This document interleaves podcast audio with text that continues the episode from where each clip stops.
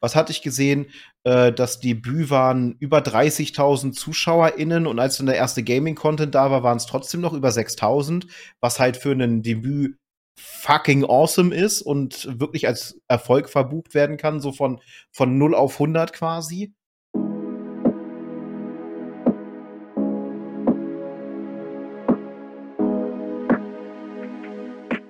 Der September ist mein absoluter Lieblingsmonat. Und es liegt nicht nur daran, weil wir so schöne Sommertemperaturen haben oder weil ich im September Geburtstag habe. Nein, es liegt auch daran, dass wir im Twitch den September haben. Okay, das ist jetzt kein wirklicher Grund, aber ich habe eine tolle Überleitung gebraucht und deswegen nehmen wir jetzt diese hier. Wer sind wir? Wir sind die Endgegner, wir funktionieren nicht allein und deswegen, bevor ich mich weiter in Grund und Boden schämen muss für diese cheesy Einleitung, gebe ich das Wort weiter an Spike. Ja, schönen guten Abend, guten Mittag, guten Morgen oder wann auch immer ihr jetzt den Podcast hört oder das Video schaut. Wir haben für euch ein ziemlich wildes Themenpotpourri heute vorbereitet. In aller Schnelle, weil wegen heiß und wir schmelzen hier vor uns hin. Trotzdem haben wir tatsächlich, man mag es kaum glauben, einen relativ dicken roten Faden Patsy wird gleich wieder übernehmen müssen. Ich versuche jetzt gerade seit zwei Minuten meinen äh, Riot-Client auszuschalten, aber sobald ich den beende, kommt Riot is running in your system tray. Und das Ding startet sich einfach neu und setzt sich immer wieder vor das Fenster hier und ich habe das Gefühl, dass es irgendwas blockieren will. Okay, interessant. Würde ja an deiner Stelle Riot einfach deinstallieren, weil die machen zwar vieles Gutes, aber keine guten Spiele. Und ja, jetzt äh, hier der Antichrist verbrennt mich an der Wand, was auch immer, wie auch immer das funktioniert, keine Ahnung. Äh, nee, aber äh, kein Phantom Riot. Außer eben von den ganzen anderen Mediensachen, die sie machen, abgesehen von den Spielen. Egal. Worum geht's? Wir reden heute erstmal in erster Linie ein bisschen über Twitch, denn wie wir gerade schon ein bisschen angeteased haben, der September steht vor der Tür und für alle, die nicht wissen, was der September ist, im Grunde gibt's da günstiger die Subs, die ihr dann verschenken könnt. Ihr könnt euch selber eigene günstigere Subs besorgen und das Ganze ist natürlich dafür gedacht, dass im besten Fall Streamende höhere Einnahmen erzielen, weil, wenn ich das richtig verstanden habe, Twitch quasi den, den verminderten Betrag, der jetzt dann eben von den Viewern weniger bezahlt wird, schluckt und deren Cut kleiner ist. Dadurch aber die Viewer natürlich angeregt sein könnten, weil es günstiger ist, häufiger mal eine Subbomb zu schmeißen, selber bei einem anderen Kanal noch zusätzlich zu subben. So ist der Plan. Gut, das war auch schon der Plan, als sie die lokalen Preise eingeführt haben und dann weniger an die Streamer ausgezahlt haben, aber das darüber reden wir nicht. Egal. Laufen soll der September vom 31.08. bis äh, wahrscheinlich Ende September. Was genau, weiß ich jetzt hier nicht, beziehungsweise starten ab dem 31.08. tut es, dass die Subs 25% günstiger sind. Vom 26.09. bis zum 1.10. sind auch Gift-Subs 25% reduziert.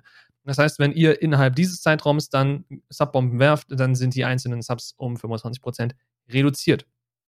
Außerdem, aber das ist jetzt eine diese große Rarität, würde ich mal behaupten, Partner erhalten von T3-Subs, die sechs Monate im Voraus bezahlt werden. Das ist hier an der Stelle wichtig. Ich weiß nicht, ob ihr es wisst, aber man kann auf Twitch auch sagen, ich möchte jetzt für die nächsten, keine Ahnung was, sechs Monate möchte ich diesen T1 fortführen oder T2 oder T3. Und wenn ihr jemand seid, der irgendwo T3 subbt, dann könnt ihr jetzt sagen, okay, ich werde wahrscheinlich auch noch die nächsten sechs Monate dort gesubbt sein. Das heißt, ihr könnt jetzt sechs Monate im Voraus den T3 bezahlen, wenn ihr euch das natürlich leisten könnt.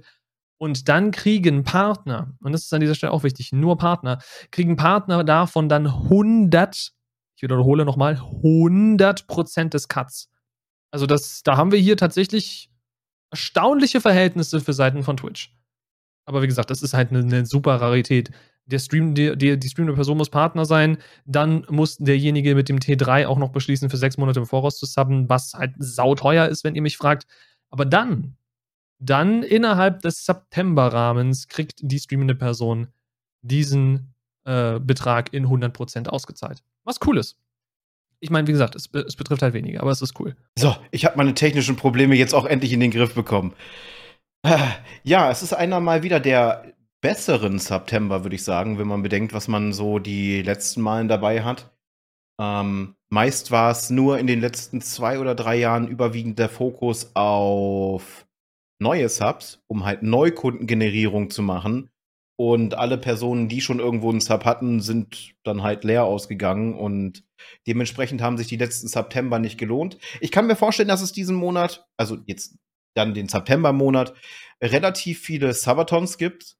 Für den Fall, äh, dass ihr nicht wisst, was ein Sabaton ist. Eine Person wirft den Stream an, sagt, für jeden Sub geht der Stream Zeit X länger, für jeden Follow sowieso, für jeden, für jeden Cheer, Bit, für jeden Tipp, der über Third-Party-Dienste reingehen und so weiter. Und das geht bis zu den erlaubten 24 Stunden. Mit Sonderregelung kann ein Stream auch länger gehen, aber normalerweise sagt man 24 Stunden, dann muss der Stream einmal gekappt werden und Twitch geht jetzt auch härter dagegen vor, weswegen äh, es immer wieder Probleme jetzt gibt mit den 24-7-Kanälen, wo schon Leute gesperrt wurden wegen betrügerischen Machenschaften. Und nicht nur dann ihren Zweit-Account, der den 24-7-Channel hat, sondern gleich den Main-Account natürlich mit, weil die Channels natürlich miteinander gelinkt sind. Ist ziemlich schwierig, gab es erst letztens mit einigen PartnerInnen, die dann genau deswegen gebannt wurden und sehr, sehr viel rumstreiten durften. Aber ja, das ist so der Kern von Sabaton. Ich finde es gut, dass es mal wieder was Vernünftiges dabei ist. Ich finde die Regelung cool mit den 100%, wobei ich mir aus, aus Creator-Sicht natürlich gewünscht hätte, dass es bei den anderen äh, Tiers dann auch ein bisschen bessere Modalitäten geben würde. Halt die geforderten 70-30 zum Beispiel. Aber immerhin ist es sehr, sehr gut für UserInnen, wenn sie sich mal sagen, hey, 25 Prozent, da bin ich mal dabei, das mache ich mal mit. Support ist da. Das ist natürlich auch sehr schön. Ja, nee, das auf jeden Fall. Wie gesagt, also wo immer man seiner lieblingsstreamenden Person helfen kann, äh, da sollte man dann im besten Fall, wenn man es eben kann, auch zuschlagen. Wo wir gerade bei Dingen sind, die monetär genutzt werden, das eingeführte Hype-Chat-Feature, was im Grunde ja einfach bloß die Super-Chats von YouTube sind, scheinen relativ wenig Liebe von der Community zu bekommen. Denn Twitch ist gerade heftig dabei, die Dinger in irgendeiner Form zu bewerben. Also sogenannte Call to Actions, CTAs, werden gerade äh, eifrigst von Twitch betrieben, dass Leute diese Teile nutzen. Was logischerweise auch seitens Twitch komplett verständlich ist, weil, wie Spike gerade schon beschrieben hat, es gibt Third-Party-Dienste für Tipps. Also wenn ihr echtes bares Geld an eure streamende Person schicken wollt. Und das läuft in den meisten Fällen über Services wie Stream Elements, Streamlabs, whatsoever. Haben wir, glaube ich, auch schon ein paar Mal beleuchtet. Und von diesen Tipps sieht Twitch nix, 0, gar nichts, weil die eben über eine externe Plattform laufen. Die externe Plattform zwackt sich im Zweifel ein bisschen was ab, euer Payment Provider, welcher auch immer das ist, zwackt sich ein bisschen was ab, Bearbeitungsgebühren etc. Aber an sich kommt roundabout, je nachdem welchen Anbieter ihr habt, wahrscheinlich so 80% bei der streamenden Person an. Was ja schon mal cool ist. Ist, ist, ein cooles Ding, wenn man bedenkt, dass die Twitch-Subs so 50-50 sind. Spike will was einwerfen, kann er gleich machen. Aber die Hype-Chats, und da musst du mich jetzt auch nochmal korrigieren, wenn ich das jetzt nicht genau hinkriege. Die Hype-Chats haben, glaube ich, einen Split von 70-30 oder so. Aber da ist auch irgendein Haken dran. Aber auf jeden Fall ist das Twitches Antwort darauf, auf diese Third-Party-Sachen, einfach bloß damit sie ein Stück vom Kuchen sehen. Aber warum sollten sich User jetzt umgewöhnen? Warum sollten User jetzt irgendwas anders machen? Und gerade wenn die Streamer oder die streamenden Personen nichts wirklich davon Incentive haben, weil sie verdienen letztendlich damit weniger Geld. Auf welcher Plattform sie ihren Tipp erhalten, ist ihnen ja letztlich komplett wurscht, weil es funktioniert, die Alerts laufen rein, alles wunderbar. Und dann jetzt quasi darauf umzusteigen und zu sagen, hey, nutzt doch diesen Hype-Chat. Der hat zwar ein paar einzigartige Features, in dem Sinne, dass die Nachricht dann oben am Chat angehangen wird und für Zeit Amount X da stehen bleibt, damit die streamende Person darauf hingewiesen wird, hey, diese Person übrigens, diese da, diese eine, die hat dir gerade Geld gegeben dafür, dass du die Nachricht nochmal genau lesen kannst. Weil ich meine, die meisten streamenden Personen lesen entweder ihre Tippnachrichten schon vor, weil sie es so gewohnt sind, oder wenn sie irgendwann einen gewissen Radius erreicht haben, eine gewisse Größe, haben sie auch gar nicht mehr die Zeit, weil ständig irgendwelche Tipps reinfliegen, da jede vorzulesen. So oder so, wie gesagt, das Feature ist so ein verzweifelter Versuch von Twitch, den Fuß in die Tür zu kriegen, in dieses Monetäre, wo sie bis jetzt mit quasi 0% rausgegangen sind. Und das kommt nicht gut an. Verständlicherweise. Nee, äh, überhaupt gar nicht kommt es dann gut an, wenn, äh, wenn man aus streamender Seite dann das Ganze sieht. Ja, der Split soll 70-30 sein, wenn ich das richtig im Kopf habe. Das klingt ja erstmal schön und gut. Ich finde, äh, bei, bei Tipps finde ich das immer noch viel zu hoch, wenn man sich die Modalitäten von den Third-Party-Diensten anschaut. Ich sehe das halt in Relation. Ne? Man vergleicht da mit der Konkurrenz. Und somit haben sie den teuersten Split. Jetzt kommt aber der, die Krux an der ganzen Sache. Wer sich jetzt denkt, hey, wenn ich dem jetzt einen Euro rüberwerfe, dann kommen ja 70 Cent bei dem an. Nein, es kommen im Schnitt 47 Cent, wenn es hochkommt bei der Person an. Denn Twitch schnappt sich die 30 Prozent, bevor irgendwas gemacht wird. Dann erfolgt die erste Umrechnung. Da geht schon mal Geld weg. Wenn das später dann ausgezahlt wird, gibt es noch mal eine weitere Umrechnung, denn es muss ja wieder in die Landeswährung umgerechnet werden. Und so ist man rausgekommen, dass der, der höchste Betrag, der höchste Betrag so zwischen 47 und 51 Prozent liegt. Manchmal auch noch drunter. Und äh, das stößt natürlich sowohl den Communities als auch den StreamerInnen relativ böse auf, weil ja, Twitch schnappt sich einen Teil. Das, dass Gebühren erhoben werden für Plattformbetrieb einem und anderen, ist ja eigentlich so kein Problem. Wenn es nicht ein komplett vereiteltes Systemwesen wäre, weil sie sich denken, wir sind der Platschirsch, wir können machen, was wir wollen und die User werden es sowieso feiern. Nein, machen sie nicht und das kriegen sie oft genug zu hören, aber sie ignorieren es einfach. Und wenn man dann halt äh, das sieht, dass die Leute diese Payments veröffentlichen, um mal zu veranschaulichen, wie wenig dann am Ende da hängen bleibt. Und dann fragt sich Twitch, warum die Leute weiterhin zu den Third-Party-Diensten wechseln, wo mitunter 80 bis 90 Prozent trotz Payment-Provider, der sich Gates abzwackt und äh, halt der Dienstleister, der das macht, nimmt und dann von, von einem Euro 80, wenn nicht sogar 90 Cent überbleiben. Wobei man hier einhaken muss. Einerseits hast du gerade erwähnt, Plattform betreiben ist ja wichtig, weil so eine Plattform muss ja einerseits nicht nur mit einem mit einem Net Zero rauskommen, also quasi sagen, hey, wir sind gerade so sustainable genug, dass wir uns selber betreiben können und unsere Leute bezahlen können, sondern im besten Fall will so eine Plattform ja auch ein bisschen Gewinn machen, um, wenn man jetzt ganz idealistisch denkt, in Innovation zu investieren im Falle von Twitch wahrscheinlich eher das in die äh, Taschen von Amazon zu schaufeln, damit da irgendwelche CEOs richtig fett Urlaub machen können und sich die x Yacht kaufen. Ist jetzt auch erstmal vollkommen wurscht, wo das hingeht, aber eine Plattform will im Zweifel wachsen, eine Plattform will Gewinn einfahren und nicht nur Umsatz machen, um die Kosten zu decken. Wo jetzt ein interessantes Ding mit reinspielt, Amazon bzw. Amazon Web Services hat bekannt gegeben, dass ihr Interactive Video Service, kurz IVS, also IVS, dass sie den um 50 Prozent in den Kosten reduziert haben.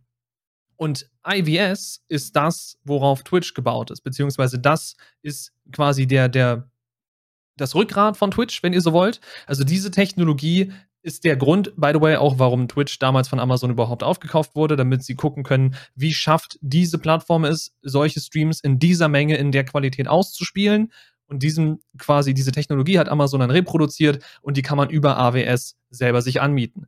Das ist, by the way, auch der einzige Grund, warum Kick.com so funktioniert, wie es funktioniert. Die haben sich IWS einfach angemietet, da ihr ein bisschen Farbe drauf geworfen und boom, hattest du dein zweites Twitch. So gesehen kann jeder mit genug Ressourcen, Ressourcen in diesem Sinne Geld, ein neues Twitch aufbauen. Wenn Spike und ich wollten und wir hätten genug Kohle, dann könnten wir morgen Endgegner.tv aufsetzen und dann hättet ihr da eure Streaming-Seite. Wir würden euch wahrscheinlich nichts bezahlen, weil damit unser gesamtes Kapital für drei Leben aufgebraucht wäre. Aber tendenziell könnten wir es tun. Genauso könntet ihr das tun. Ihr könntet das Twitch von morgen bauen.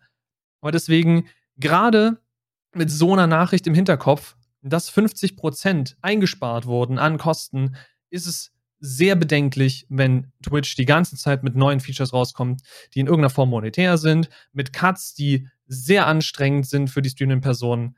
Es fühlt sich nicht gut an. Was sich auch nicht gut anfühlt, ist ein Bauchgefühl, was ich durch diese Meldung bekomme. Momentan wird die Seite Twitch subventioniert. Und zwar durch den sogenannten Prime Sub. Ich bleibe immer noch dabei, ich nenne das ganze Ding Twitch Prime, es heißt Prime Gaming, ich weiß. Ist genauso wie, wie Twitter und X, für mich ist es weiterhin Twitter. Aber dadurch, dass sie ja diese Kosten jetzt reduzieren um 50 Prozent,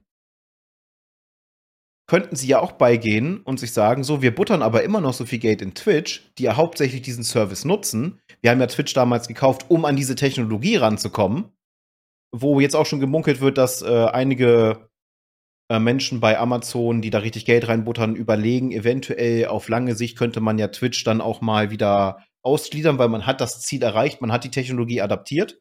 Äh, das das ist, sind Rumors, die seit Jahren eben, ich weiß nicht, wie viel man den beimessen sollte, aber es könnte jetzt ein, ein weiterer Sargnagel, ich muss es leider so nennen, für Twitch Prime oder wenn ihr es Prime Gaming nennen wollt. Denn die Subvention kostet dann ja jetzt quasi die Plattform mehr, weil sie ja die Kosten reduziert hat. Das heißt, die wollen das irgendwie ausgleichen, weil sie dann ja bei Third Party, die die Sachen anmieten, weniger verdienen. Und dann könnten sie sagen, so, wir müssen uns jetzt entscheiden, um halt kosteneffektiv weiter zu bleiben. Wir schaffen jetzt eins der wichtigsten monetären Tools für die Streamenden ab, den Prime Sub.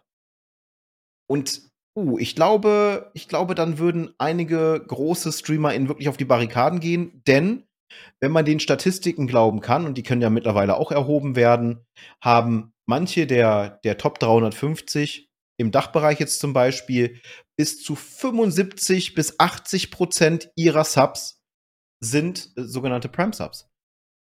Holy! Dann ist aber wirklich äh, die Kacke am Dampfen, wenn, wenn das kommen sollte, diese Meldung. Und dann wird sich ganz schnell gesucht, wo kriegen sie neue Sponsoren her, äh, Sponsorings her, die abseits von Twitch sind, es wird überlegt dann wahrscheinlich über einen, einen Plattformwechsel. Einige Partner lassen jetzt ja ihre, ihre Partnerverträge auslaufen. Direktes Beispiel ist ja Stay. Er hat auch die ganzen Alerts für Twitch und sowas abgeschaltet, die reinkommen, wenn ich das im richtigen Rahmen gesehen habe. Ich weiß nicht, ob sie jetzt wieder aktiv sind. Ich verfolge das momentan nicht aktiv, weil ich genug eigenes zu tun habe. Aber ja, es haben sich einige entschieden, dann äh, quasi alle Verträge auslaufen zu lassen, die mit dem Partner- oder Affiliate-Programm stehen hatten dann gehofft, sie können ins Multistreaming gehen. Das hat Twitch ja dann auch untersagt, weil sie wahrscheinlich genau damit gerechnet haben, dass das kommen wird. Dass Leute sagen, so, dann machen wir halt Multistreaming. Ist ja freigegeben. Puh, äh, wenn man darüber nachdenkt, könnte das noch in den nächsten Monaten relativ problematisch dann werden, wenn dann solche Sachen ähm, gemunkelt werden. Und wir haben 50-50 Dan, der versucht da garantiert noch den letzten Cent rauszudrücken aus Twitch. Ich warte nur darauf, dass YouTube sagt, ey, jeder YouTube Premium Kunde hat jetzt eine gratis Membership bei irgendeinem Kanal. Ich meine, klar, YouTube Premium ist nicht so verbreitet wie Amazon Prime es ist, einfach weil Amazon Prime dir wesentlich mehr Vorteile gibt für einen Service, den du nutzt und dir da wirklich quasi das sinnvollen Geldwert wiederbringt. Also du bezahlst deine, was auch immer, 70 Euro im Jahr, glaube ich, für Amazon Prime. Du kriegst damit Prime Subs. Das sind alleine dann schon äh, 48 Euro, wenn ich mich nicht irre, weil 12 mal 4, ja 48 Euro, die du quasi dann, wenn du jeden Monat im Jahr deinen Prime Sub irgendwo vergibst, nicht selber, also gegen diese 69 Euro rechnen kannst, wenn du die normalerweise selber bezahlt hättest. Dann hast du kostenlosen Versand etc. pp. Ihr kennt das alles. Prime Musik, Prime Video, Prime hast du nicht gesehen. Und entsprechend YouTube Premium ist wesentlich geringer in der Zahl der bezahlenden Kunden, einfach nur, weil Leute Adblocker nutzen, um diese Funktionalität zu kriegen. Was ich gestern gelernt habe, wenn man am Fernseher ist und da die YouTube-App verwendet, kann man, wenn eine lange Werbung kommt, einfach einmal nach oben klicken mit der, mit der Fernbedienung und dann ist da so ein kleines Info-I. Dann drückt man auf das Info-I und dann ist die erste Auswahlmöglichkeit, die da kommt, Werbung blockieren. Dann drückst du auf dieses Werbung blockieren, dann kommt ein neuer Pop-out, da drückst du zum äh, Video zurückkehren oder irgendwie so und dann verschwindet die Werbung automatisch von selbst. Die kann 30 Minuten lang sein, die kann 40 Minuten lang sein, unskippable, vollkommen egal. In dem Moment, wo ihr die Werbung blockiert, verschwindet sie, Video geht sofort los. Und aus diesen Gründen ist es eben logisch, dass die wenigsten Leute YouTube Premium abonnieren. Ich persönlich habe jetzt YouTube Premium abonniert, weil wir bei uns Netflix rausgeschmissen haben, weil wir einfach Netflix nicht mehr nutzen und wir so viel YouTube schauen auf allen möglichen Geräten, dass es für uns einfacher ist, da zu sagen, okay, wir, wir skippen die Werbung, weil die Werbung ist ultra nervig geworden auf YouTube und dass wir uns diesen Luxus gönnen.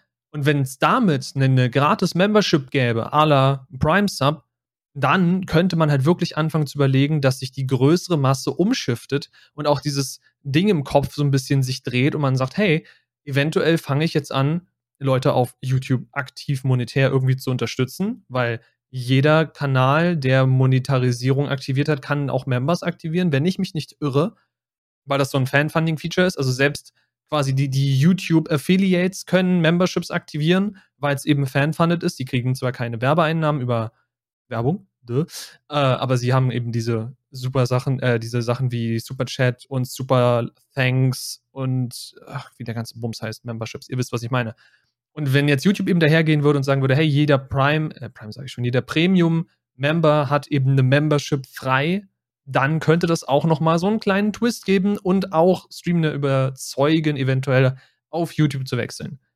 Andererseits muss man jetzt an dieser Stelle sagen, YouTube ist cool, YouTube ist stable, YouTube bietet mehr als nur Livestreaming, was für hauptsächlich Livestreamende erstmal ein Problem ist, weil sie nicht so einfach gefunden werden, weil eben der Fokus woanders liegt, weil sie Shorts haben, weil sie Longform-Video haben.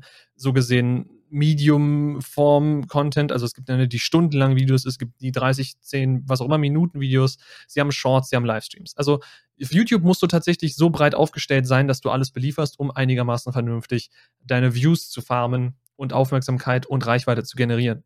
Vollkommen fein. Da ist sowas wie Kick eventuell attraktiver oder Trovo oder was auch immer es alles da draußen gibt.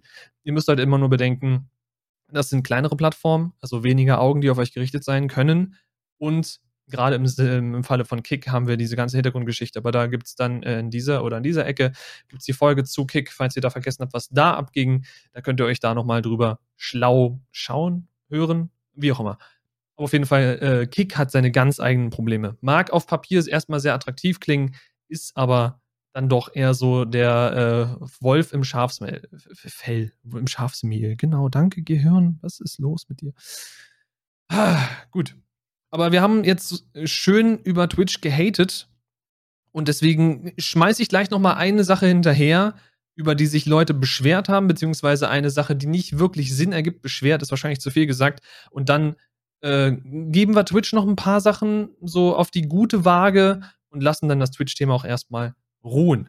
Aber äh, Twitch hat ein, ein, ein, meine Güte, Twitch hat eine Funktion ins Testing gegeben, die sich Guest Star Rate nennt. Was Guest Star ist, wisst ihr eventuell, eventuell auch nicht. Ich glaube, wir haben es schon mal besprochen. So gesehen ist das quasi das Tool, womit ihr Gäste in euren Stream holen könnt über Twitch selbst. Also ihr habt quasi eine Art Video-Telefonie-Plattform in Twitch eingebaut. Ihr könnt Viewer reinholen, ihr könnt andere Streamende reinholen. Ihr könnt da quasi über eure Moderatoren können die da im Hintergrund dann die äh, Leute verwalten, die in Warteschlangen setzen etc., greenlighten, dass die dann in Stream geschaltet werden etc. Also relativ viele Funktionen im Vergleich zu einem wenn man es mit einem Discord-Call vergleichen will, wesentlich mehr Moderationsfunktionen auch. Und an sich klingt es gar nicht so schlecht. Habe es selber noch nicht ausprobiert, aber es klingt erstmal nicht schlecht.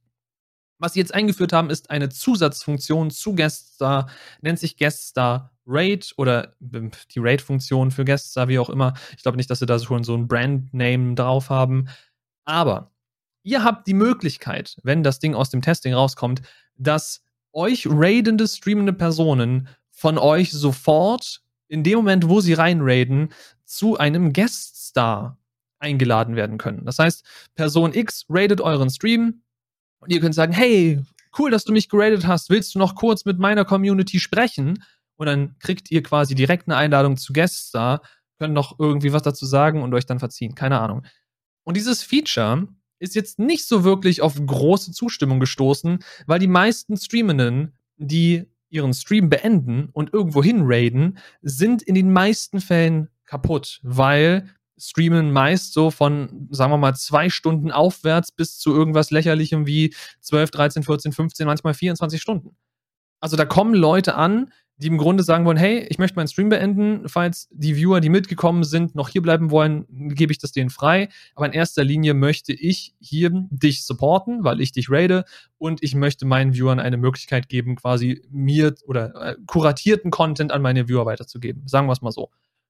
Und ich zum Beispiel wäre nach diesen vier Stunden, wenn wir dann bei meinem Streamplan 1 Uhr nachts haben, wäre dann nicht mehr noch irgendwie großartig begeistert, wenn jetzt die streamende Person, die ich rate, sagt, hey, hast du nicht Bock, noch mal eben kurz in Call zu kommen? Weißt du, du bist komplett fertig, fertig mit der Welt, du hast am Ende schon deine Abmoderation komplett verhaspelt und dann heißt es, hey, komm doch noch mal, so platt wie du jetzt bist, komm doch noch mal hier in diesen Guest da und quatsch kurz mit meiner Community.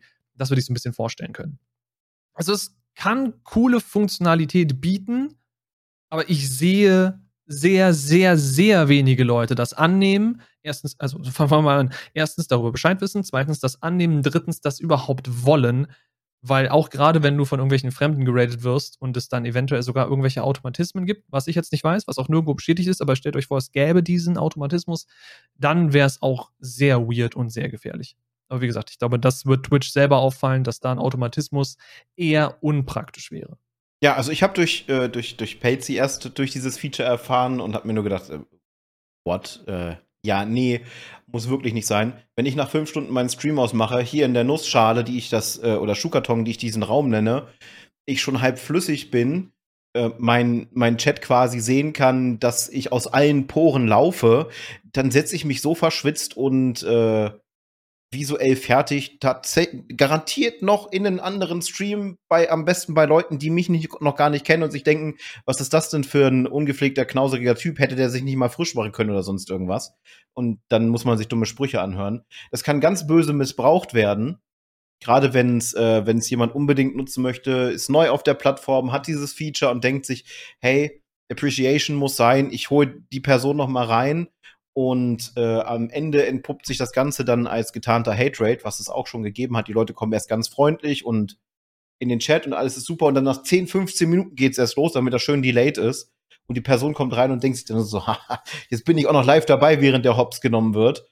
Ah, nee, nee, danke. Also, ohne das Böse zu meinen, ich würde mich ziemlich unwohl fühlen, wenn ich jemanden äh, raide und ich soll dann da noch in, in, in, in quasi in den Call oder wenn mich jemand raidet und ich hole die Person rein und ich hatte noch keinen wirklichen Kontakt und ich weiß nicht, wie diese Person reagiert. Ich bin in der Pflicht, meinen Stream zu moderieren als streamende Person.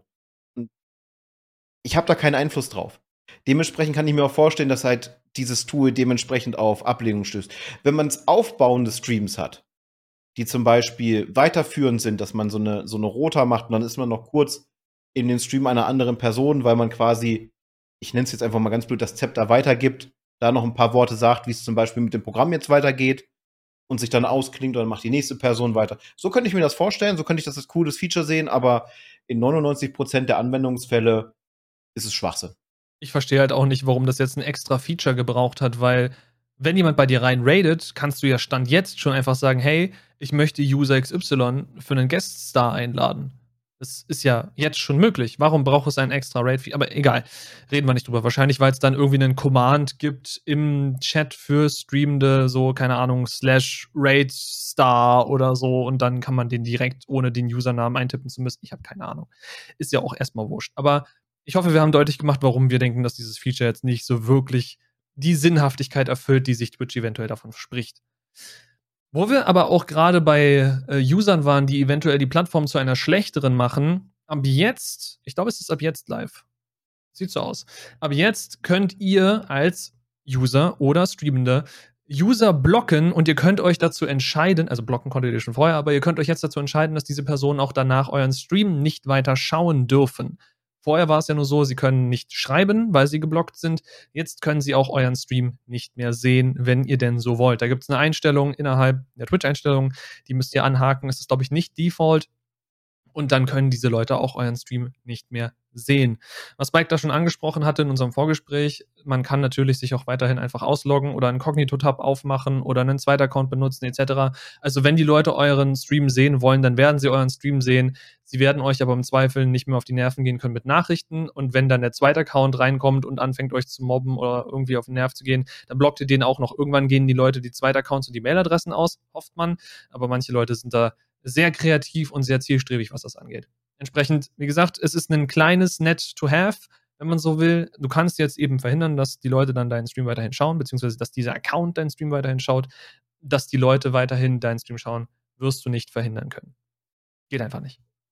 Äh, ich denke mal, das, es ist ein Feature tatsächlich, was viele gefordert haben.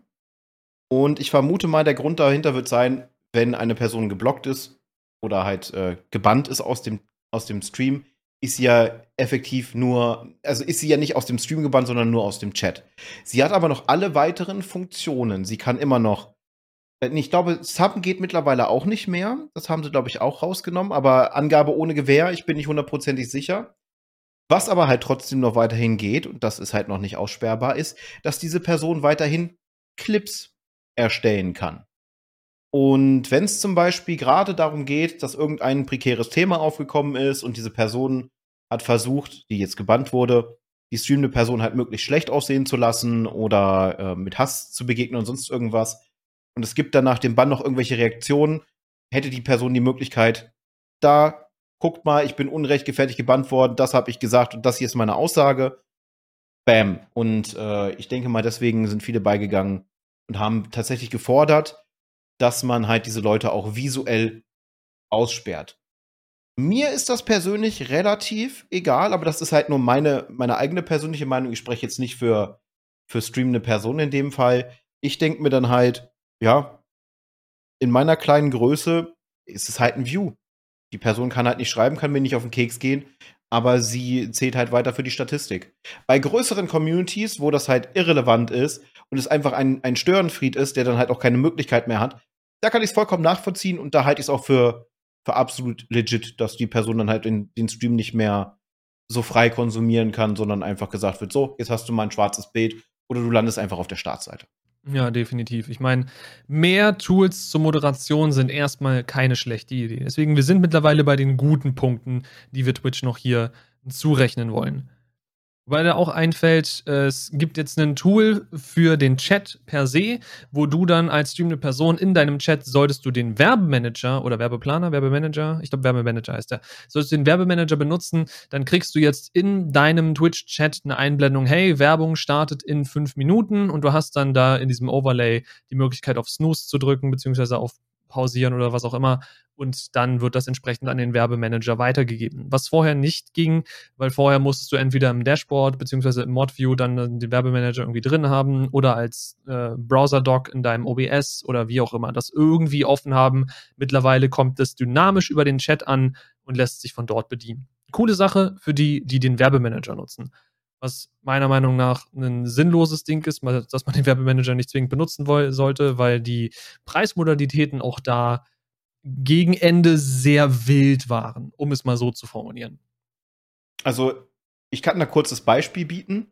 Äh, Twitch hat die Zeiten, erstmal geht Twitch bei, sagt jetzt bestimmten StreamerInnen gar nicht mehr, was sie bekommen würden. Das heißt dann, sie kriegen 52% der Werbeeinnahmen. Das kann auf einen Monat dann mal eben in, jetzt in meiner Relationsgröße bei zwischen sage ich mal, 30 und 50 im Average, also Durchschnitt auf den Monat gesehen, äh, macht das dann 13, 14 Dollar aus. Also kann man sich vorstellen, dass die, dass die Werbung auf Twitch halt echt mies bezahlt wird im Vergleich zu anderen Plattformen.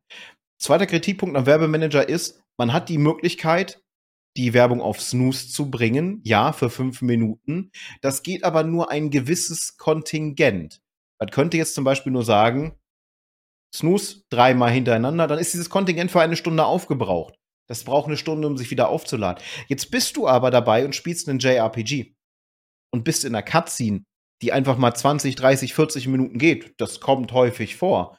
So, dann kannst du dreimal snoosen, 15 Minuten und musst dann die Cutscene irgendwie pausieren. Es gibt Spiele, da drückst du auch nur eine Taste, das Ding skippt und du kannst quasi von vorne anfangen oder du bist sofort im Überspringen-Bereich, kannst aber nicht pausieren und solche Sachen. Und dann rüttelt er erstmal Werbung durch, wodurch sich dann natürlich die Zuschauerschaft beschwert, die dann keinen Sub hat. Warum jetzt Werbung? Warum jetzt in so einem wichtigen Moment? Weiß ich nicht. Also ich halte, ich habe den Werbemanager eine Zeit lang benutzt. Dann äh, haben sie die, die Preise, obwohl meine Zuschauerschaft größer wurde, die Preise immer weiter runtergedrückt. Ich war beim letzten Punkt bei Werbung pro Stream bei 8 Cent auf einen Stream gesehen, mit jeder Stunde drei Minuten Werbung schalten. Und das ist einfach nur frech. Das ist actually sehr frech, ja.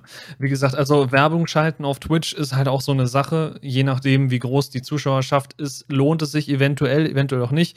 Bei mir lohnt es sich definitiv nicht. Wie gesagt, ich weiß nicht genau, wie es jetzt bei dir ist, aber ich habe meinen Stream so automatisiert, dass wenn ich in meine Pausenszene gehe, und dann logisch ist, dass in der Zeit nichts passiert, weil es ist die Pausenszene, dass dann da Werbung läuft. Also mein OBS beziehungsweise der Bot, den ich nutze, erkennt, hey, das ist die OBS-Pause und in diesem Moment schalten wir jetzt Werbung. Diese Werbung wird auch für die Zuschauenden angezeigt. Also auch Subs, die keine Werbung sehen, kriegen so eine Einblendung, hey, by the way, jetzt passiert nichts Spannendes, jetzt läuft Werbung und da unten läuft so ein kleiner gelber Balken durch, wie bei YouTube-Werbung im Grunde, der anzeigt, wann die Werbung vorbei ist. Ganz nettes Ding, äh, ist relativ einfach einzubauen, äh, kann ich euch eventuell da unten irgendwo verlinken, falls ihr daran Interesse habt. Also nur an diesem Tool, was die Werbung anzeigt, nicht an dem ganzen Restautomatismus. Das müsst ihr alleine machen. Oder irgendwann, wenn der von uns Ewigkeiten angeteaste Tech-Channel dann irgendwann mal ins Leben gerufen wird, zeige ich euch auch das, wie das funktioniert. Gar kein Problem.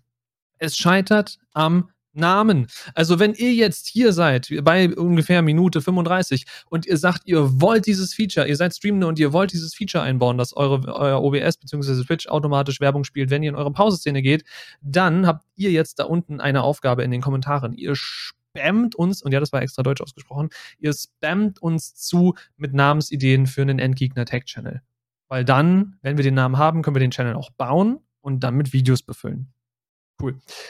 Haben wir das jetzt abgehakt? Du hast mir noch eine Frage gestellt gehabt, wie das bei mir aussieht. Ich schalte ja momentan keine Werbung. Ah, ja. Aus Gründen. So.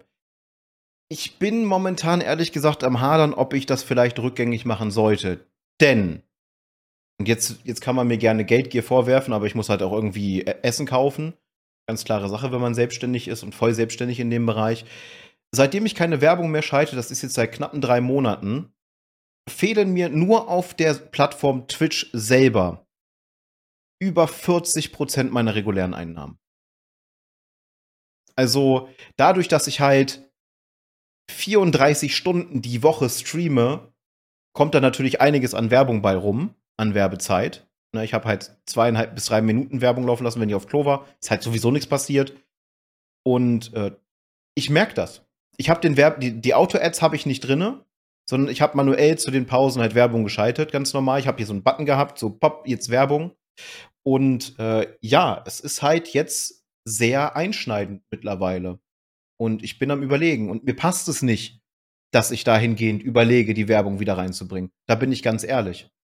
Ja, kann ich irgendwo auch verstehen. Aber letztendlich, wenn es Parts von deinem Stream sind, die pausiert sind, wo nichts passiert, tut es irgendwem weh? Sich ganz kurz eine Werbung anzuschauen, die eventuell eine Minute oder so geht oder sogar noch ein bisschen, einen Hauch mehr. Ich würde behaupten, das ist auszuhalten. Und du als Streamer sollst natürlich auch regelmäßige Pausen machen, einfach um mal aufzustehen, ein bisschen die Beine zu vertreten, was zu trinken. Das gehört mit dazu. Das Pausen in einem Stream auftreten gehört mit dazu. Dieses quasi Mind- oder gar Grind-Set, dass du da zwölf Stunden am Stück zu sitzen hast und durchgehend durchzupowern hast, ist halt absoluter Schwachsinn. Damit machst du dich letztendlich kaputt. Pausen sind wichtig. Und wenn ihr das Geld braucht, dann ist es vollkommen legitim, auch Werbung zu schalten. Gerade auch wenn ihr in dem Bereich seid, wo ihr größer seid, dass ihr dann von den Werbeeinnahmen eventuell sogar eure Moderatoren bezahlen könnt. Weil auch das ist so ein Ding, worüber wir eventuell mal eine ganze Folge machen könnten. Die Community-Kultur auf Twitch und dass Moderatoren eigentlich der absolute Backbone von jedem Streamer sind. Das wäre eine sehr interessante Folge. Können wir vielleicht mal irgendwo aufschreiben.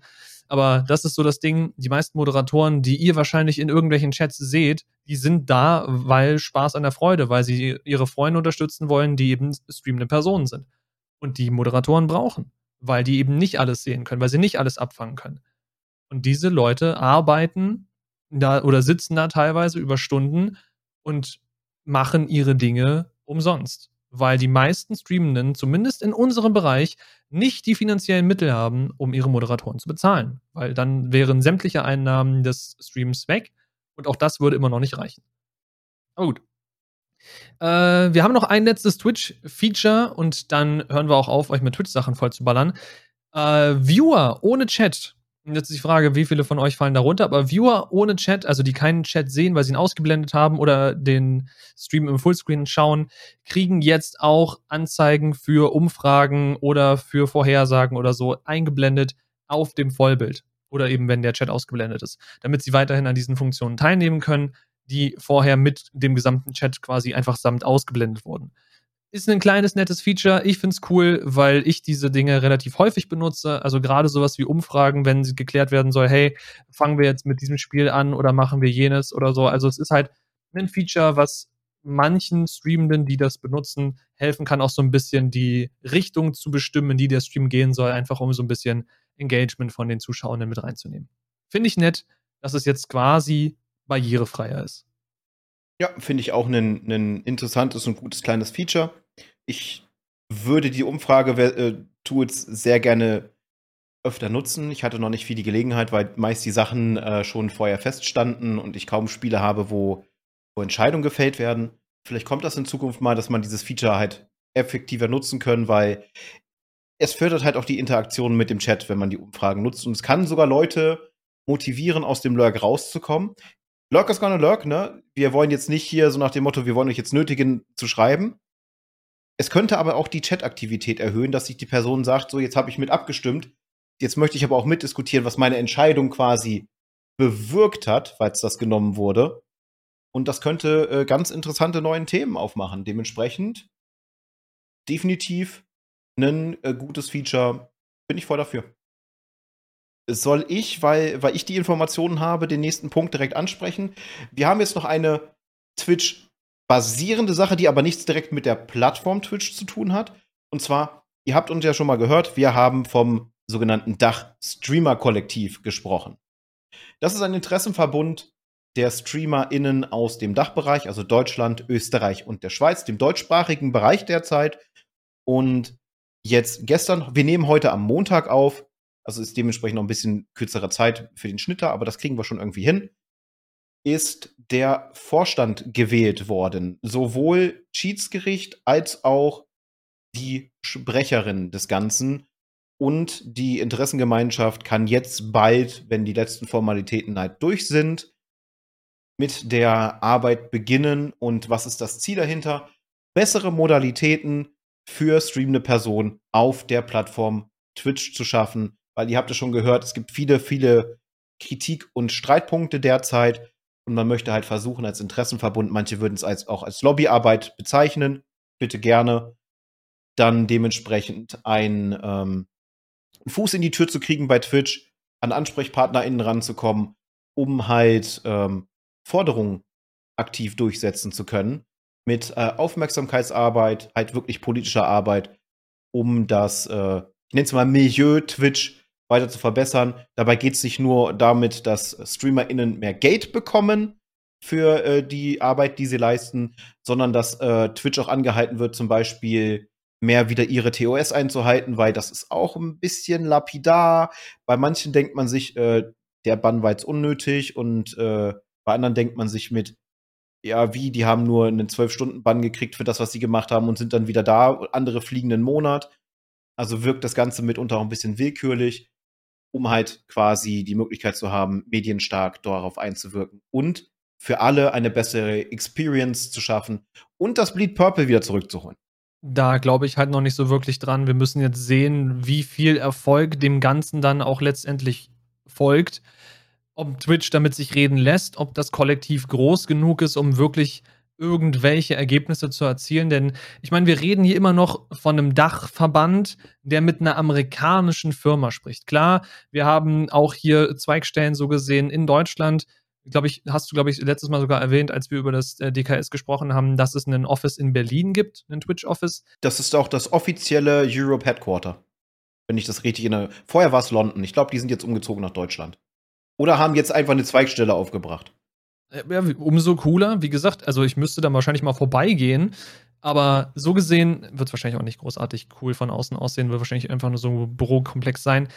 Aber wir reden hier immer noch von einem Dachverband, also nur deutschsprachigen Ländern, die mit einem internationalen, in Amerika angesiedelten Konzern versuchen, in die Verhandlung zu gehen. Und ich glaube, alleine jetzt diesen Dachraum zu nehmen und alleine gegen die ganze USA zu stellen, wenn man jetzt da von der gesamten streamenden Community ausgeht, dann ist das schon ein Bruchteil von den Leuten, mit denen Twitch sich überhaupt auseinandersetzt und die da bei Twitch von Interesse sind. Entsprechend wie gesagt, müssen wir schauen, was sie erreichen, ob sie was erreichen. Im Zweifel ist es halt eine coole Sache, die existiert und die im besten Fall von Erfolg gekürt ist. Und im schlimmsten Fall haben eben einen Haufen Leute ihre Zeit irgendwie miteinander verbracht. Böse Zungen würden sagen, verschwendet. Aber das hat trotzdem niemandem wehgetan. Behaupte ich jetzt einfach mal. Potenzial ist da. Irgendwas, was großartig auf die Füße fallen kann oder irgendwem schaden kann, sehe ich aktuell nicht. Entsprechend gute Sache. Schön, dass sie da jetzt endlich quasi ihre Strukturen klar gemacht haben, um in, sagen wir mal, Anführungszeichen, in Aktion zu treten. Ich bin gespannt. Das ist eine gute Sache. Eine weniger gute Sache ist, dass Stream Elements, der Third-Party-Dienst, der mit Twitch und mit YouTube in Zusammenhang funktioniert, von uns immer quasi stark beworben wird im Vergleich zu den ganzen anderen Diensten, die es da draußen gibt. Ich bin persönlich großer Freund von Stream Elements.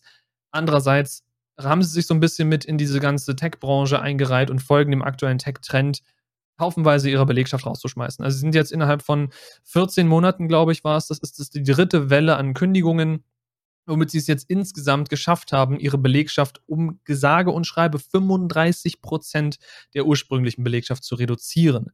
Ich weiß nicht, wie viele vorher tätig waren bei Stream Elements, aber 35 Prozent ist eine Hausnummer. Das ist knapp mehr als ein Drittel. Entsprechend waren das bestimmt eine ganze Menge Leute, die jetzt auf dem Arbeitsmarkt sind und sich zusammen mit den Leuten, die Meta rausgeschmissen hat und was hier sämtliche Tech-Konzerne hinterher, die jetzt alle auf dem Markt sind und so gesehen den, ja, den Jobmarkt im Grunde überfluten und so viel Potenzial jetzt, der auf dem Markt ist, wahrscheinlich nicht irgendwo vernünftig hinfließen kann, einfach weil so viele Leute jetzt gar nicht einen neuen Entwickler oder was auch immer da jetzt alles rausgeflogen ist, weil das die gar nicht suchen. Ich meine, wir hatten jetzt in der letzten Folge, ne, hier auch in irgendeiner Ecke, in der letzten Folge hatten wir mit Nat gesprochen, die meinte, im Gaming zum Beispiel gibt es genug Jobs, an die man normalerweise nicht denkt, weil für die meisten Leute das Game entwickeln mit Programmierer, Artist, Sound Artist und äh, dem Game Designer zu tun hat und das war's. Aber dass es da so wie Social Media und ähm, Project Manager und so weiter alles gibt, ist eine andere Sache. Aber ich glaube eben, dass der Tech-Markt aktuell eher mit Kündigungen beschäftigt ist und dafür sorgt, ihre Stellen zu reduzieren. Und deswegen umso mehr Leute da draußen jetzt aktuell sind, die in einem bestimmten Berufsfeld gelernt sind und nicht wissen, wie sie in diesem Berufsfeld jetzt an vernünftige Jobs rankommen. Gerade Leute, die eventuell bei Meta angestellt waren oder ich habe vergessen, welcher noch so viele rausgeschmissen hat. Ich glaube, Google war auch dabei unter anderem. Also bestimmt hohe Preisklassen an Gehältern, die da gezahlt wurden, die jetzt auf dem freien Markt sind, natürlich auch mit amerikanischen komischen Jobverhältnissen, wo du von jetzt auf gleich am nächsten Tag gekündigt werden kannst. Und die sitzen jetzt da draußen, wissen nicht, womit, wo, wohin mit sich und müssen sich jetzt einen neuen Job finden, der im besten Fall erstmal das Leben bezahlt. Und gerade wenn du eventuell einen, weiß ich nicht, ein bisschen höher in der, in der Hackordnung bei Google oder Meta warst, dann wird dein Lebensstandard kein geringer sein. Und da von jetzt auf gleich quasi gegen eine volle Wand zu rennen, ist schwierig. Deswegen an dieser Stelle auch, auch wenn wir da wenig machen können, wenig bis gar nichts, aber da gehen so ein bisschen die Gedanken raus an die Leute jetzt, die ein Teil dieser Kündigungswellen waren. Ich hoffe, dass die Leute schnell wieder neue Jobs finden. Andererseits, so wie ich den Jobmarkt kenne und wenn es in Amerika oder in anderen Teilen der Welt ähnlich ist wie in Deutschland, dann weiß ich, Job finden ist furchtbar. Bewerbungsgespräche sind furchtbar und was man alles tun muss, wenn man mit sowas wie Recruiting-Plattformen arbeitet, um da bemerkt und überhaupt beachtet zu werden, ist furchtbar. Deswegen, ich wünsche mir, dass die Leute schnell wieder was finden. Realistisch gesehen wird es aber eher so sein, dass wir wahrscheinlich demnächst wieder von irgendeiner Kündigungswelle von irgendeinem Konzern lesen werden. Ja, ich hatte gerade auch mal nachgeschaut. Äh, die Daten sind nicht so 100% äh, akkurat. Hier wird gesagt, Number of Employees ranges zwischen 100 und 250 MitarbeiterInnen bei Stream Elements. Für einen reinen Payment- und Donation-Service, nenne ich es jetzt einfach mal, ist das schon, ist das schon eine Armada an, an Menschen, die dort mitarbeiten? Und äh, wenn man dann jetzt so einen Cut macht und über 35 Prozent der Leute rausgeschmissen hat, wobei man äh, in den USA halt sagen kann, dass, dort ist eine Hire-and-Fire-Mentalität. Das bedeutet, der Chef kann zu dir hingehen und sagen, du bist raus.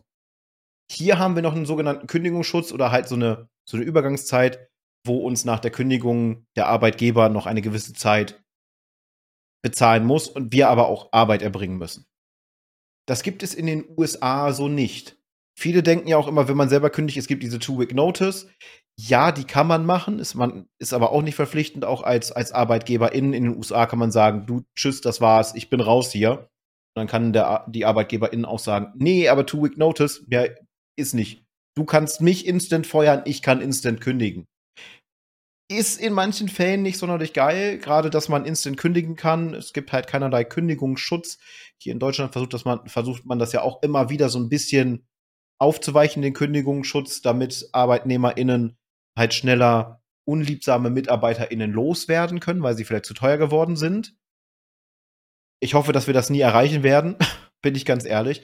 Aber die Gedanken von mir sind auch bei diesen Menschen, dass sie schnell was Neues finden, vielleicht sogar was eigenes starten. Das kommt ja auch oft vor. Die Leute hätten die Expertise. Die Frage ist, ob sie dann äh, daran kommen oder ob die Firma dann halt äh, runtergeht oder von irgendwas anderem aufgekauft wird. Das kann halt immer das Problem sein, dass im Zweifel dann die Firma, die dich rausgeschmissen hat, das aus Geldgründen gemacht hat und im Zweifel einfach nicht mehr existiert.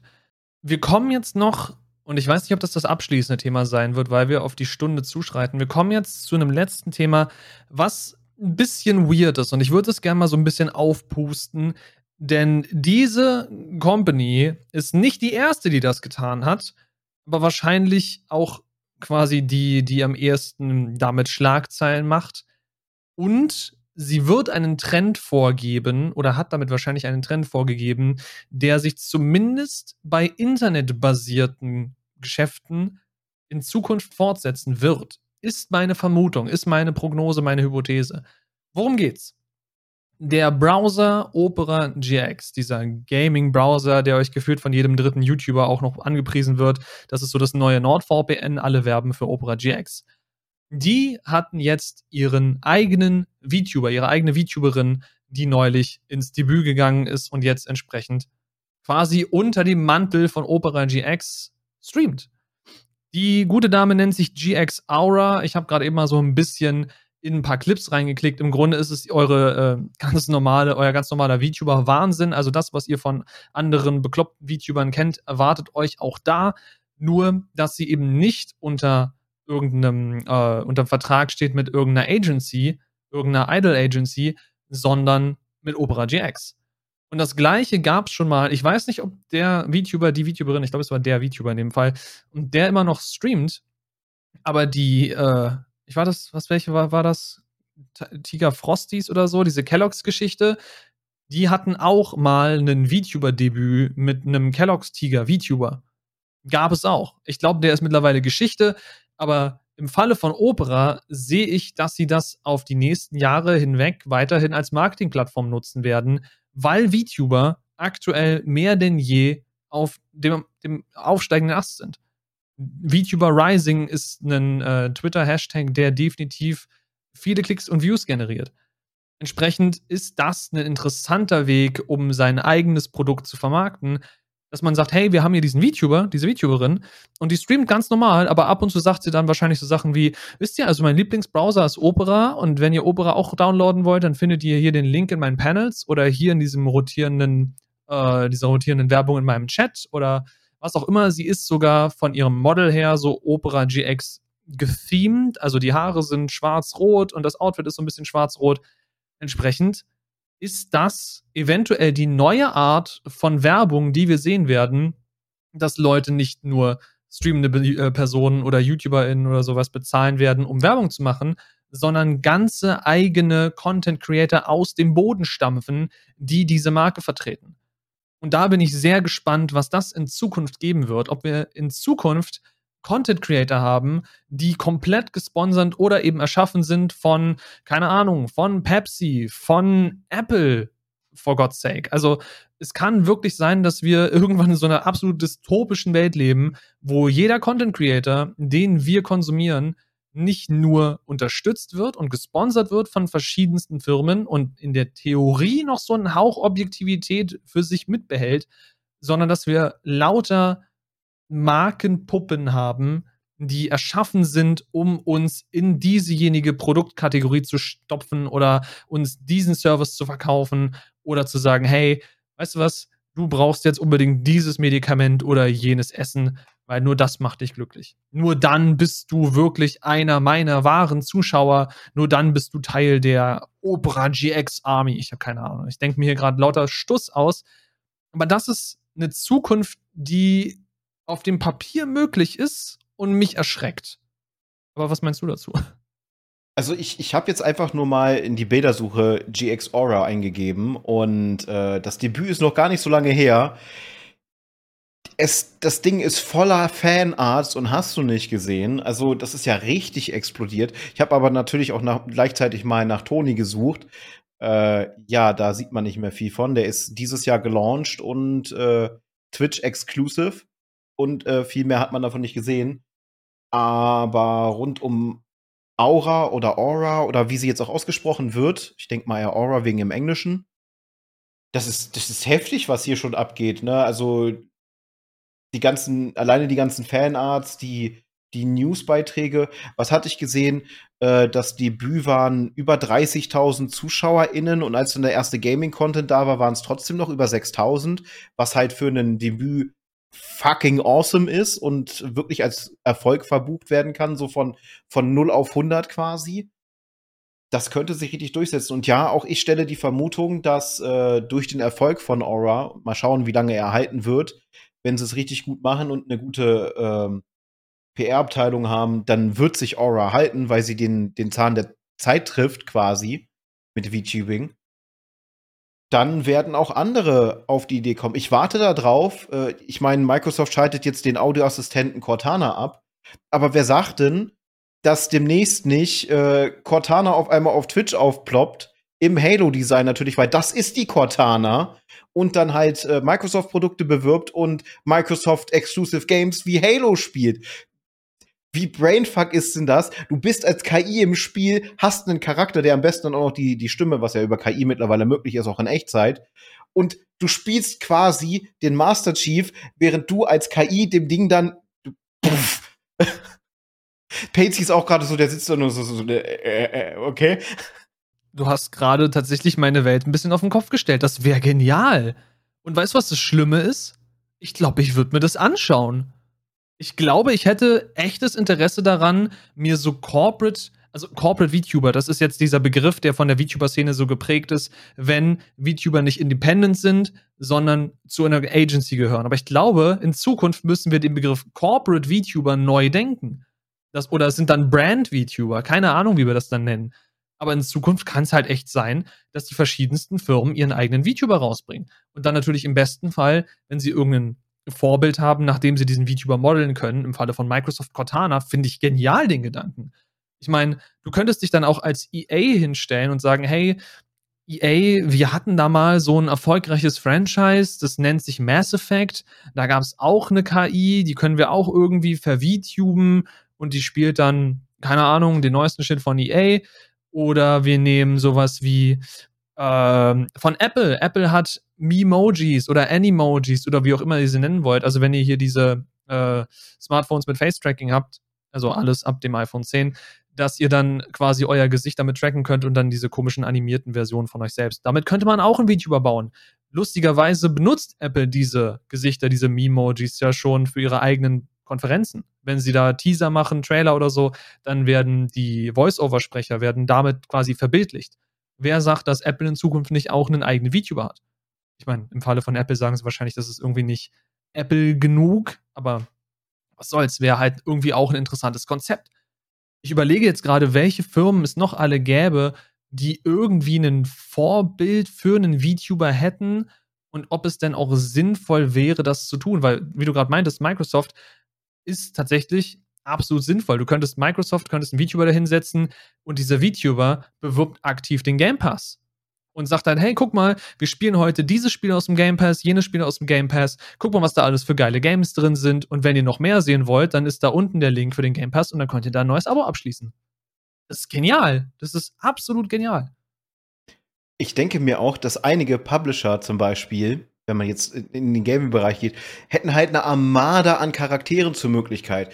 Zum Beispiel, wie geil wäre es denn, einen Illidan Stormrage zu sehen, wie er sein eigenes DLC in WoW spielt? Oder äh, einen Zombie, der äh, Dying Light 2 spielt, das Game von Techland.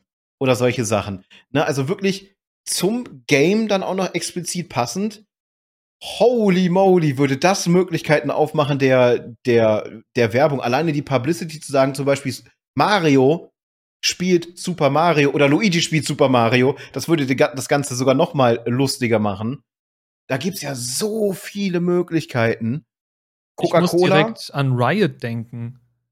Ich meine, oh, ja. wenn du an Riot denkst, welcher ist da der berühmteste Charakter, der ständig gecosplayt wird, den du überall Fanart siehst? Jinx. Äh, Jinx und Timo. Okay, ich denke jetzt erstmal in erster Linie an Jinx, weil Jinx ist ja auch hier, wer äh, äh, Dings gesehen hat, Arcane, die Serie, da ging es ja in erster Linie auch irgendwo um Jinx. Also Jinx ist der Charakter, der bei den Leuten im Kopf ist. Und stell dir vor, Jinx sitzt dann, ein Jinx-VTuber sitzt, also es gibt genug Jinx-VTuber, glaube ich, aber so ein offizieller, gebrandeter, von Riot Games produzierter Jinx-VTuber sitzt dann da und suchtet sich da hoch bis zu Diamond in, in League of Legends oder spielt äh, TFT oder spielt was auch immer, dieses komische Card-Game, was es da gibt. Also die, die, die Möglichkeiten sind ja quasi grenzenlos. Und je mehr ich darüber nachdenke, desto dystopischer wird es einerseits, aber desto interessanter finde ich die Idee auch. Was kaputt ist. Ich weiß nicht, was das über mich aussagt, aber ich will jetzt irgendwie, kannst du dich noch an die, oh Gott, war das Pepsi oder Cola? Ich glaube, es war Cola. Kannst du dich noch an diese, diese Eisbär-Werbung für Coca-Cola erinnern, die es damals gab? Stell dir so einen knuffigen Eisbären vor, der eine Coca-Cola-Mütze aufhat und so eine Cola-Flasche in der Hand hat und der macht Just Chatting-Streams. Über, was weiß ich. Aber Eisbär-VTuber gibt's ja. Ich meine, wir hatten einen, einen Talk mit einem.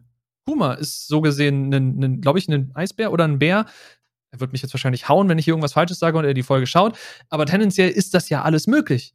Und in diese Richtung zu gehen, wenn GX Aura Erfolg hat, dann kann ich mir gut vorstellen, dass das eine Marketingmöglichkeit ist. Weil im Grunde ist es ja so, als würdest du eine Person fürs Marketing anstellen, die dann eben im besten Fall, und da kommen wir jetzt wieder in diese Richtung von Corporate VTuber, im besten Fall auch alle Einnahmen, die über die Plattform kommen, die über Tipps reinkommen, die über eventuell Sponsorings reinkommen, die alle in die Brand gehen.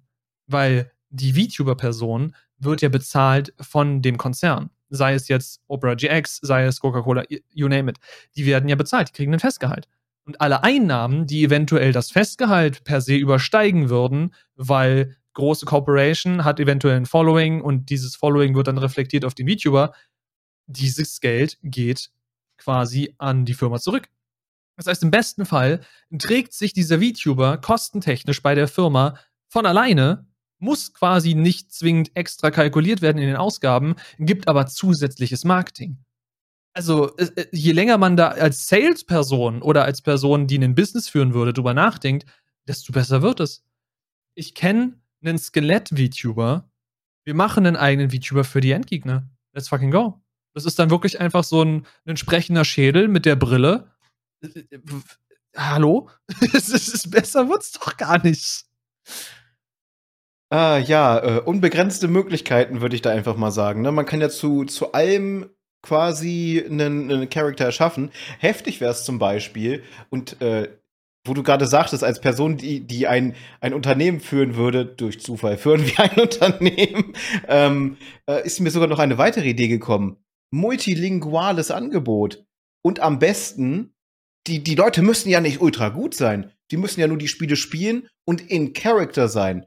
Stell dir jetzt mal vor, zum Beispiel Riot würde beigehen und würde einen englischen Kanal aufmachen, einen spanischen Kanal und einen deutschen Kanal mit den Originalsprecherinnen. Und die würden die Games spielen. Das heißt, sie hätten dann auch noch die weitere Connections, dass es die echte Stimme ist. Weißt du, was noch besser ist, wenn man das noch weiter denkt? Manche Spiele-Franchises, wie zum Beispiel sowas wie Overwatch, ohne jetzt Overwatch groß irgendwie auf ein Plateau zu heben, hat ja Charakter, die aus verschiedenen Regionen der Welt kommen.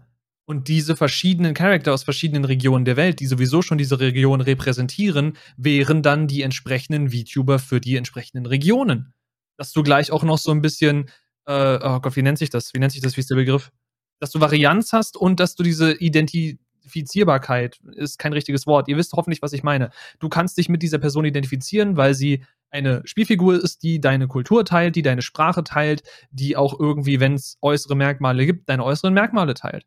Also, wie gesagt, wir machen hier gerade ein Rabbit Hole auf, wo wir wahrscheinlich noch die nächste halbe Stunde drüber reden können. Und mir fallen immer mehr Ideen ein, dass das tatsächlich irgendwo cool ist aber es spielt halt dummerweise diesen großen Marken so viel mehr Geld ein. Und ich weiß nicht, ob ich das will. Ich bin schon am überlegen, ob wir es mal eintragen sollten und dann äh, könnten wir noch mal VTuberInnen einladen und genau über das Thema sprechen, weil im Grunde genommen würde das ja Impact auch auf diese Szene haben, wenn jetzt äh, dann Corporated VTuber um die Ecke kommen, die halt nicht von den Agencies bezahlt sind, sondern von den Unternehmen direkt als, als, als Marketing- und Werbezwecke, wie Sie das Ganze sehen. Das würde ich auch als, als sehr interessantes Thema finden. Wenn euch das auch interessiert, eventuell machen wir es trotzdem, aber Meinungsbilder sind auch sehr wichtig. Haut uns das in die Kommentare auf YouTube oder bewerft uns mit, mit, äh, damit auf Social Media mit euren Eindrücken dazu. Das würde mich echt interessieren. Das halte ich für ein sehr, sehr spannendes Thema. Vor allem, da die Technik ja immer besser wird. Ich habe jetzt gestern vergessen, ich wollte es noch aufschreiben. Irgendein Dienst oder irgendeine Marke hat jetzt auch sein, seine eigene VTubing-App rausgebracht, wo, wodurch das noch mal einfacher werden soll. Ich habe das vergessen. Wenn, wenn ich es finde, da ich für den Schnitt zuständig bin, werde ich es hier unten jetzt einfach mal einblenden, wie das Teil heißt. Bin ich die letzten Tage drüber gestolpert, vielleicht finde ich das noch mal wieder, weil es ja auch immer mehr Produkte gibt, die das umsetzen können. Um da einzuhaken, du meinst jetzt aber nicht diese Streaming-Software, oder? Nein, keine Streaming-Software. Okay, weil da gibt's auch was. Darüber kann ich auch kurz noch ranten. Es gibt jetzt mittlerweile eine Streaming-Software, die sich, glaube ich, aktuell noch in der Beta befindet, nennt sich Obscure. Und das Ding ist komplett gebaut auf der Unreal Engine. Glaube ich, es war die Unreal Engine oder Unity. Ist ja auch wurscht. Auf jeden Fall äh, irgendwie sowas. Irgendeine Game Engine in der ihr komplette 3D-Umgebungen bauen könnt und euch da als, ich mag den Begriff irgendwie, als Flash-Tuber, ne, als ihr als Facecam-Streamer, ihr könnt da eure Facecam reinbauen und auch im dreidimensionalen Raum so ein bisschen distorten, dass es so aussieht, als würdet ihr da wirklich an diesem Schreibtisch zum Beispiel sitzen. Ihr könnt aber auch einen VTuber selber reinladen, ein VTuber-Modell. Äh, die unterstützen, glaube ich, die gängigen Formate. Oder ihr könnt mittels dieser Software tatsächlich auch einen eigenen VTuber-Charakter über diese Software generieren, erstellen, modellieren.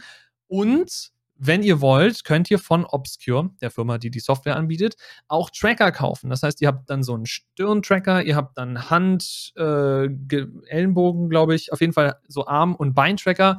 Und dann könnt ihr euch wirklich in eurem dreidimensionalen Raum, in eurem Raum, könnt ihr euch bewegen und euer VTuber-Modell bewegt sich dann auch innerhalb dieser obscure Unreal Engine Welt.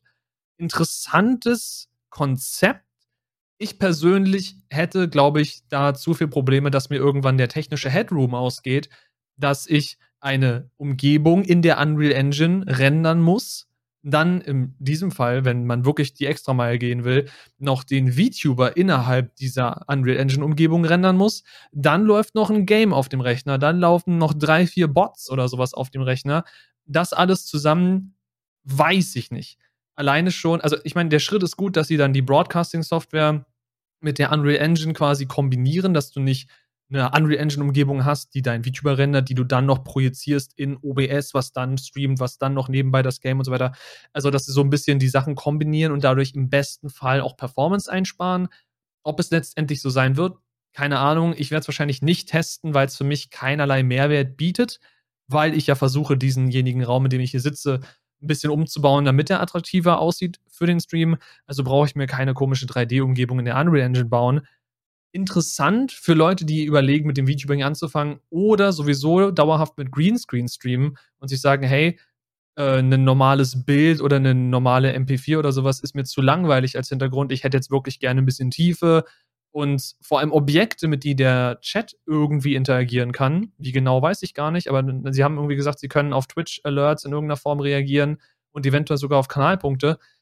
Dann ist das eventuell ein Tool für euch da draußen wenn das dann letztendlich, glaube ich, auch stable genug funktioniert, dass man es überall empfehlen kann. Ich meine, OBS ist nicht ohne Grund der Platzhirsch seit Ewigkeiten. Neue Streaming-Software, die um, den, um die Ecke kommt, muss ich halt in irgendeiner Weise beweisen.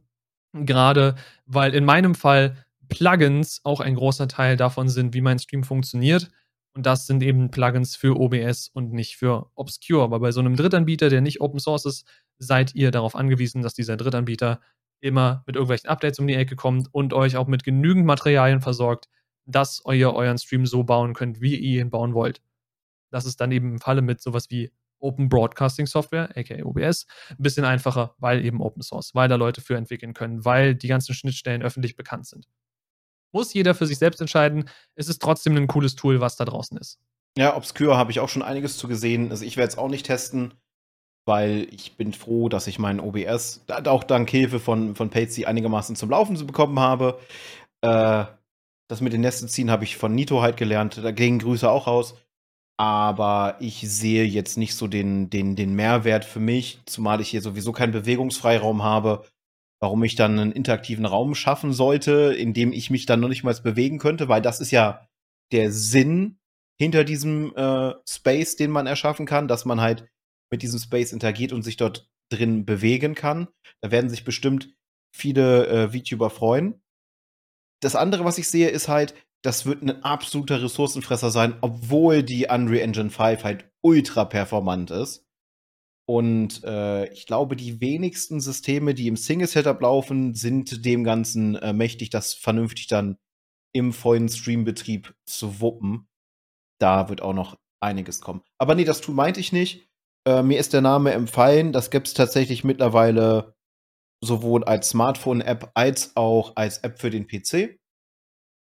Und äh, arbeitet auch mit den gängigen Formaten, soll das Ganze aber zugänglicher machen, was Rigging und allem drum und dran angeht, weil es ist nicht ohne Grund, dass es Menschen gibt, die Monate über Monate gelernt haben, so einen Avatar vernünftig zu riggen. Da steckt halt unglaublich viel Arbeit und äh, Können hinter, was man sich angelernt hat. Und es gibt immer Firmen, die versuchen, das dann irgendwie fair zu simplifizieren, nenne ich das jetzt einfach mal, um daraus dann viel zu machen. Denn dieses Tool war nicht kostenfrei, muss ich dazu sagen. Aber wie gesagt, wenn es mir einfällt, habe ich es vergessen. Wo wir aber gerade bei Kosten sind, es ist eine total schlechte Überleitung, aber es ist eine wichtige Überleitung. Auch dieses Mal ganz, ganz großes Dankeschön an unsere Patreons, an den lieben Sebe, den lieben Daimling und die liebe Amy dass ihr uns auch weiterhin so lieb supportet und viele Sachen möglich gemacht habt, unter anderem halt die Homepage, die wir mittlerweile betreiben, wo wir momentan auch schauen, dass wir hoffentlich bald weiteren Inhalt bieten können als nur die wöchentlichen Uploads. Wir sind nur nicht so ganz hundertprozentig zufrieden, was das Seam derzeit macht und da sind wir auch noch am Werken, wie wir das irgendwie gelöst bekommen. Für den Fall, dass ihr uns auch supporten wollt, ihr aber keine Lust auf eine monatliche Zahlung habt, sondern einfach denkt, ich möchte den Endgegnern mal einen Kaffee oder eine Mate spendieren, dann habt ihr dazu auch die Möglichkeit. Schaut einfach in der Videobeschreibung vorbei. Dort findet ihr unseren Kofi-Link. Dort habt ihr nämlich die Möglichkeit, auch einmal Zahlungen zu machen und kein monatliches Abonnement abzuschließen. Und ihr könnt die Summe auch frei wählen. Das ist auch nochmal so ein guter Vorteil. Das Geld landet dann auch ohne Umwege direkt bei uns. Bisschen kriegt natürlich die Plattform, das haben wir uns aber natürlich für entschieden, das so zu machen. Aber auch damit könnt ihr uns monetär unterstützen. Sofern ihr das wollt, ist natürlich freiwillig. Wir hoffen, dass wir diesen Kanal irgendwann auch ins Partnerprogramm bekommen. Dann haben wir auch mehr Möglichkeiten und können auch mehr mit dem Ganzen machen. Und wer weiß, vielleicht, wir können es noch nicht fest sagen, wir, wir haben unsere Fühler aber ausgestreckt momentan gibt es vielleicht auch bald gleichbleibende Qualität, was den Videoschnitt angeht. Da schauen wir noch mal, dass wir da eine vernünftige und vor allem faire Einigung finden. Aber wir haben jemanden angefragt und sind auch so sehr zufrieden mit dem, was wir gesehen haben. Und dann denke ich mal, können wir weiter in den nächsten Schritt gehen, wenn sich das so arrangieren lässt dass ihr vielleicht bei gleichbleibende Qualität habt und euch nicht immer darüber rumärgern müsst, äh, dass das Video mal richtig gut aussieht und beim nächsten Mal nur rudimentär. Wobei wir leider sagen müssen, wir haben momentan massive Probleme mit unserem Schnittprogramm. Es gibt wohl Fehler mit AMD. Prozessoren und Grafikkarten oder allem, was von AMD kommt und DaVinci sich denkt, nö, da habe ich keinen Bock drauf. Ich cap jetzt alles einfach auf 100% und äh, ihr könnt eigentlich nichts mehr machen. Ist geil momentan, die Podcasts zu schneiden, macht unglaublich viel Spaß. Das auf jeden Fall. Da Spike jetzt so schön die Patreons gemacht hat, habe ich noch drei ganz schnelle kleine, um ich leime diesen Wort jetzt, äh, dieses, diesen Wort. Ja, es ist, es ist spät, mir ist warm. Diese Bezeichnung einfach mal aus von dem äh, YouTube-Channel Tech Quickie heißen sie, oder Tech, Tech Linked, Tech Linked mit ihren Tech Quickies, genau. Ich leime diesen Begriff jetzt mal aus. Ich gebe euch jetzt kleine Quick Bits und die werden in diesem Fall hier nicht gesponsert. Da sind wir besser als die. Und zwar äh, ich weiß nicht, ob ihr von dem Trend NPC-Streaming schon gehört habt. Der ist auf TikTok losgebrochen. Über die Person reden wir gleich. Aber NPC-Streaming hat Fuß gefasst in China. Nur sind es da keine Menschen, die sich wie NPCs verhalten und auf bestimmte Zahlungen entsprechende Voicelines raushauen, sondern es sind tatsächlich virtuell programmierte, menschenähnliche Gestalten, die dann quasi den Stream übernehmen. Im Grunde haben wir sowas schon mit AI-VTubern wie Nurosama. Ich weiß nicht, wie man sie genau ausspricht, aber ihr wisst, was ich meine, wenn ihr sie kennt. Aber das ist so ein Trend, der aktuell in China abläuft. So.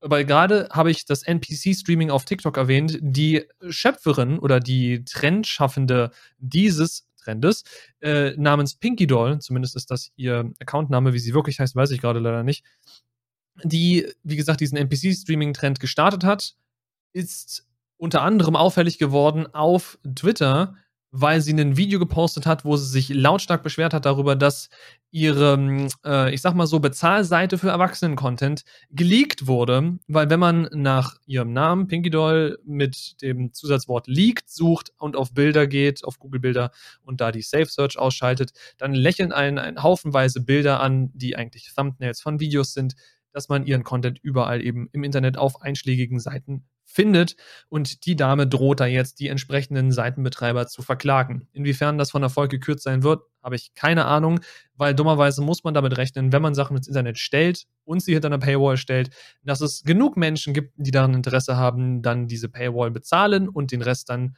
für andere zur Verfügung stellen, einfach für Internet Cloud. Warum auch immer, keine Ahnung, aber dem ist so. Das Internet ist dann in diesem Fall tatsächlich ausnahmsweise mal für alle und gerade wenn es um eben Erwachsenen-Content gibt, dann gibt es genug Leute, die diese Sperren oder diese Paywalls umgehen und das mit dem Rest teilen. Das war so gesehen abzusehen.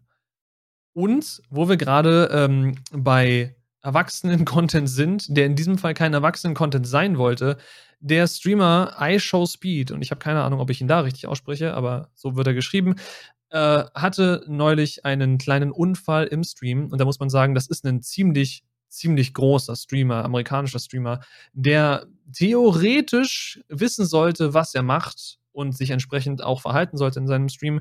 Dummerweise hat er scheinbar in dem Moment nicht genug aufgepasst, äh, war so gesehen nur in, glaube ich, T-Shirt und Unterhose bekleidet, ist aus irgendeinem Grund da gibt es einen Clip von, den werden wir aber hier auf YouTube nicht reinpacken. Erstens wegen eventuellem DNCA und zweitens wegen Nudity. Äh, der ist aufgesprungen im Stream, ist rumgehampelt. Man hat so von Bauchnabel abwärts bis zu kurz unter den Boxern dann den Kameraausschnitt gesehen. Und da ist ihm dann äh, sein bestes Stück aus, dem, aus der Box herausgeschlüpft was dann von mehreren, glaube ich, sogar zehn, also mindestens zehntausenden Menschen, wenn nicht sogar hunderttausend Menschen gesehen wurde. Mittlerweile wahrscheinlich mehr als hunderttausend Menschen, weil der Clip absolut viral gegangen ist. Äh, irgendwo tut er mir leid. Andererseits denke ich mir, warum sitzt du so knapp bekleidet vor deiner Kamera mit einem Publikum von Zehntausenden von Menschen? Warum, wenn du weißt, dass du so knapp bekleidet bist, warum hampelst du dann so rum, dass dir eventuell Dinge passieren? Weil ich würde mich vor diese Kamera nicht setzen, in auch nur im Hauch der Gefahr, dass mir hier sowas in irgendeiner Form passieren könnte. Aber vielleicht zerdenke ich mir Sachen noch einfach mehr als andere. Kann auch sein. Aber das waren unsere Quick Bits. Wie gesagt, Begriff habe ich mir ausgeliehen von einem anderen YouTube-Channel. Ähm, das wäre es dann auch an sich mit der Folge für heute gewesen. Ich weiß nicht, ob Spike noch ausleitende Worte hat. Ich habe auch keine mehr, aber er hat dummerweise mit dem Kopf geschüttelt. Also denke ich mal, hat er das Outro quasi so ein bisschen an mich übergeschoben. Äh, entsprechend danke ich euch, wenn ihr es bis heute, oder bis heute, wenn ihr es heute bis hierhin geschafft habt, bis ins Outro. Wir sind jetzt ungefähr knapp bei so einer Stunde, sagen wir mal, mit den Schnitten 15 Minuten. Vielen, vielen lieben Dank, dass ihr uns mit eurer Watchtime unterstützt. Das bedeutet uns wirklich sehr viel. Äh, weil im Grunde ist das, was YouTube von uns haben will, Watchtime und Aufrufe. Im besten Fall natürlich noch Interaktion. Also wenn euch die Folge gefallen hat, schaut mal in den Kommentaren vorbei. Lasst gerne ein Like für das Video da. Uns wird es wahnsinnig freuen. Wenn ihr zu irgendwas, was wir heute angesprochen haben, Fragen, Anregungen etc. habt, lasst es unten in den Kommentaren.